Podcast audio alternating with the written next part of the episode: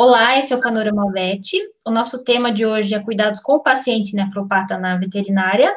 E a nossa convidada é uma referência na área, Karine Klein, nefrologista e cardiologista veterinária do Rio de Janeiro. Olá, Karine, seja bem-vinda ao Panorama VET. Obrigada, obrigada pelo convite. Nós é que agradecemos, Karine. Então, para começar, antes da gente entrar no tema, Karine, é, eu queria que você contasse um pouquinho, brevemente, assim, é, onde você trabalha, né, a sua rotina na clínica e também em sala de aula, que eu sei que você dá palestra e curso, né? Isso. Eu trabalho com cardiologia e nefrologia há 21 anos, aqui no Rio de Janeiro, e trabalho no DOC, Hospital Veterinário, no CDMV, né, que são duas empresas juntas. E dou aula no CDMV, dou aula no Qualitas, e numa universidade na Argentina, que ela tem também na Espanha, que é Veterinária Zen Web, pós-graduação de cardiologia. E dou aula também na pós-graduação de nefrologia do Qualitas. Certo. É, e agora, para a gente entrar no tema, né? É, tanto assim, nas, nas suas redes, quanto na, nas suas palestras e cursos, você sempre destaca a palavra prevenção. Uhum. E porque há muitos casos de, de problemas renais diagnosticados tardiamente. Você acha que isso se deve, na sua opinião, isso se deve aos tutores demorar para levar esses pacientes para fazer uma consulta de rotina, um check-up, pela falta de preparo dos clínicos ou por ambos? Acredito que por ambos. Por quê?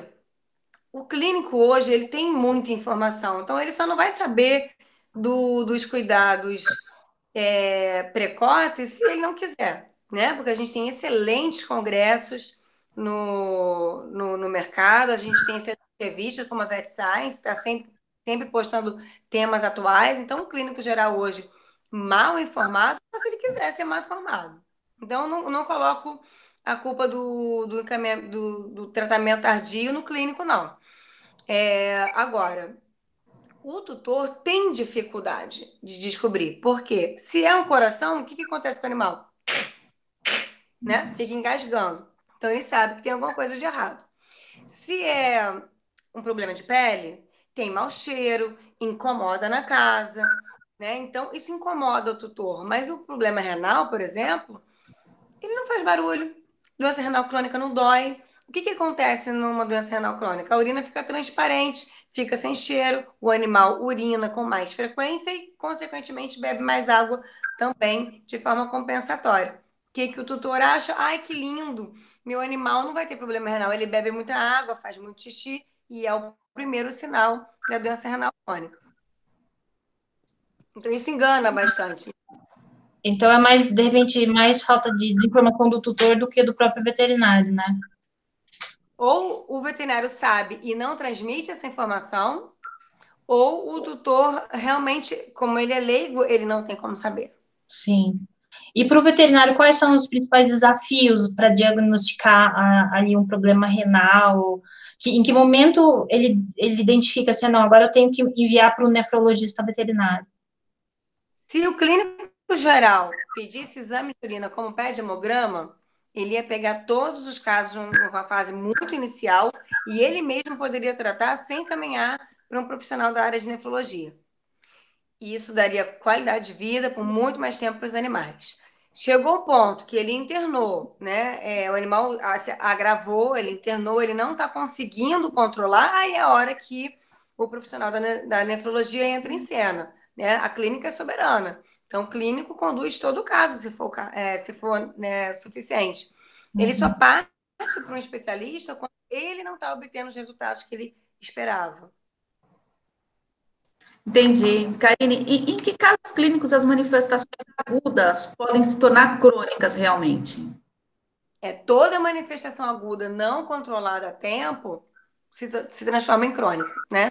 Segundo os artigos, livros, o Posing, que é mais quem o, o pesquisador americano que mais publica sobre isso, três meses de injúria renal aguda não controlada já é uma doença renal crônica. E um paciente com qualquer alteração no sistema urinário já é considerado um nefropata? Não. A gente pode ter várias alterações no sistema urinário que não chegam a causar um dano renal. Porém, se isso perpetuar durante muito tempo, né, todas as inflamações e infecções de forma indireta, vão sobrecarregar o rim, né? Uhum. Então, mesmo que seja de pele, mesmo que seja de ouvido, né? Então, a longo prazo, pode sim sobrecarregar o rim e esse paciente se tornar um paciente nefropata. Entendo. Em relação à síndrome cardiorrenal, qual o perfil do paciente que pode ser acometido? E nesse caso, em qual estágio da síndrome pode ser considerada uma emergência? É muito comum a síndrome cardiorrenal porque os pacientes estão vivendo mais tempo, né? A gente tem muito paciente geriatra de pequeno porte, são aqueles animais que têm endocardiose mitral, né, que é o espessamento da válvula mitral, e eles vivem muito tempo, porque hoje a gente tem ecocardiograma, eletrocardiograma, raio-x com muita facilidade. Então, o diagnóstico da endocardiose mitral, ele é precoce, até porque muitas vezes ele é descoberto no risco cirúrgico. O animal não tem nenhum sintoma. E aí já é adotada algumas medidas, nem que seja de reavaliação a cada seis meses. Então, os pacientes idosos, eles têm mais predisposição a desenvolver síndrome cardiorrenal. E quando considerar uma emergência, quando um dos dois órgãos entra em colapso, ou uma insuficiência cardíaca ou uma insuficiência renal. Entendo. Uhum. E normalmente, Karine, a síndrome ela ocorre é, em paciente cardíaco com piora na função renal ou em paciente nefropata com piora na função cardíaca? Eu costumo dizer que se a gente for muito bom veterinário e começa a tratar um coração, a longo prazo ele vai ter um problema no rim. E se a gente for muito bom veterinário e for tratar o rim, a longo prazo a gente vai ter problema no coração. Porque é uma conexão que existe e ela é fisiológica. E só vai ter dano no outro órgão se esse animal viver muito tempo. E se ele viver muito tempo, é porque você é um bom veterinário. Então, as duas situações podem ocorrer. Na minha rotina, eu vejo que a síndrome cardiorrenal do tipo 2, né, que é o paciente que tem uma alteração cardíaca crônica primária, levando uma sobrecarga renal crônica secundária, ela é a maior casuística. Acredito que também esteja relacionado ao fato de terem mais exames de exames cardiológicos sendo feitos, até do que exame de urina para um diagnóstico precoce.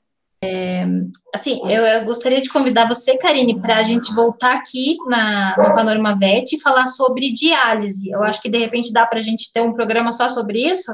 Dá para ter, dá para ter. Pré-clínico fica um pouco muito difícil entender, acompanhar o raciocínio, porque é um procedimento bem complexo, mas é um tema muito legal. Talvez até saber quando indicar e a gente é, é, é, como que é? esclarecer mitos e verdades que guiam muito pela hemodiálise humana que não tem nada a ver com. E você gostaria de deixar alguma mensagem final para o pessoal que nos acompanha, para os veterinários?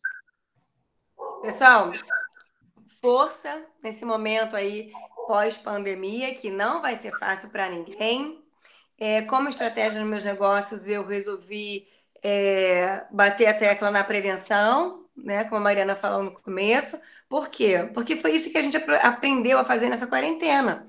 Né? Todo mundo ficou em casa. Ah, é importante a prevenção. Eu vou usar máscara? Ah, é importante a prevenção. Ah, eu vou me alimentar bem e usar suplemento vitamínico. Ah, é importante a prevenção. Então, a prevenção foi colocada na cabeça da gente a força. Então, hoje, todo mundo sabe a importância da prevenção. Então, essa foi a estratégia que eu adotei e prevenir é melhor do que remediar, né? Um diagnóstico precoce vai ser melhor para o animal, vai ser melhor para a gente, porque financeiramente sai mais barato, e vai ser melhor para a gente, porque o sucesso do tratamento é muito maior. Perfeito, então, Karine. Ótima mensagem. A gente agradece a sua participação e é sempre bem-vinda, né? E é isso, Ali, quer falar mais alguma coisa? Não, será ótimo te ver Obrigada. aqui no tema. Oi? Será ótimo te ver aqui novamente com outros temas, né? Falar sobre. A gente pode falar vários temas aí, tanto da parte cardíaca. Sim, sim, vai né? ser um. Com certeza, contem comigo. Tá ótimo, maravilha. Muito obrigada. Um obrigada beijo. beijo. Até a próxima. Até.